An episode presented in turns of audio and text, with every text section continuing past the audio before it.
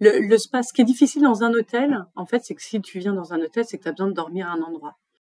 Euh, ça répond à un premier besoin. Ton besoin physiologique évident, c'est qu'il va falloir que tu te nourrisses. Donc la restauration découle évidemment de l'hôtellerie.